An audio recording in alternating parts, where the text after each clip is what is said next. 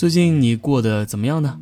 今天看了爱奇艺里面的剧，叫做《最好的我们》，最后一期更新，也看了好先生的最后一集。怎么说呢？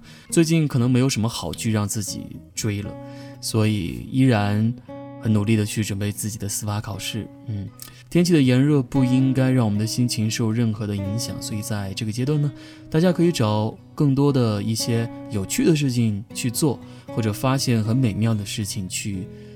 即刻去享受，OK，跟大家分享一首刚听的一首新歌，叫做《Seven Years》。Seven Years 是丹麦乐队主唱 Lucas 的一首歌曲。Lucas 表示呢，《Seven Years》描述了他的人生经历以及对未来的美好憧憬。歌词中写到，六十一岁是因为其父亲在六十一岁去世，他需要过去并相信未来。Lucas 说，他最大的梦想就是不要去做一个消极的老家伙，他想要做一个好父亲。这首歌听起来就像对 Beatles 的回答，它洋溢着对人生流逝之快的感慨。卢卡斯也发现了自己甜蜜的感伤和心碎的移情别恋的路径。Seven Years 是最好的描述型歌曲之一，唱出了对父亲的悲伤。他用四分钟唱出了对一生的渴望。本周的节目就到这里，希望新的一周大家都可以拥有一个特别好的心情，在仅仅不到一周的时间里，可以对六月做一个。简短的告别，我是小东，在太原问候各位，晚安。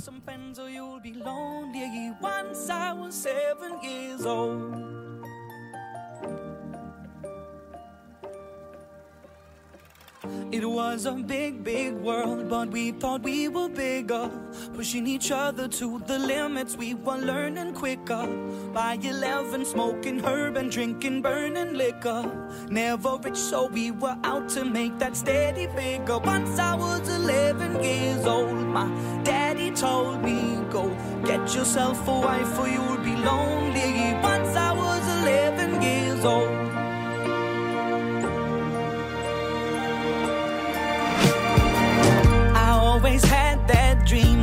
My daddy before me. So I started writing songs, I started writing stories. Something about that glory just always seemed to bore me. Cause only those I really love will ever really know me. Once I was 20 years old, my story got told. Before the morning sun when life was lonely.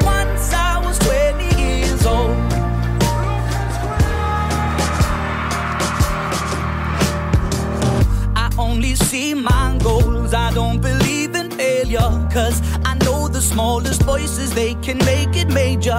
I got my boys with me, at least those in favor. And if we don't meet before I leave, I hope I'll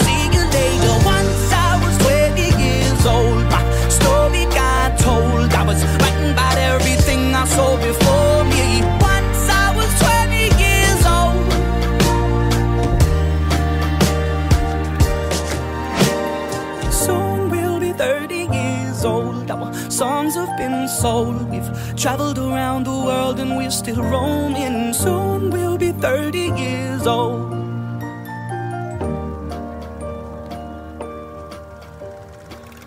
Still learning about life. My woman brought children for me, so I can sing them all my songs and I can tell them stories. Most of my boys are with me, some are still out seeking glory, and some I had to leave behind. My brother, I'm still sorry. Soon I'll be 60 years old. My daddy got 61. Remember life, and then your life becomes a better one.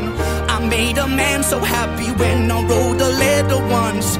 I hope my children come and once or twice a month. Soon I'll be 60 years old.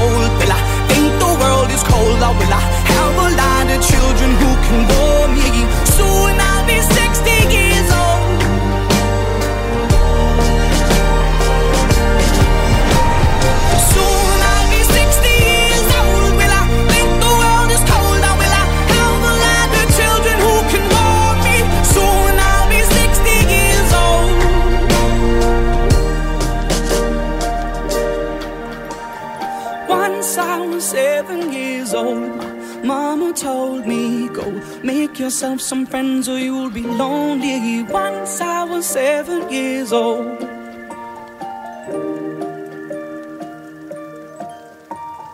Once I was seven years old.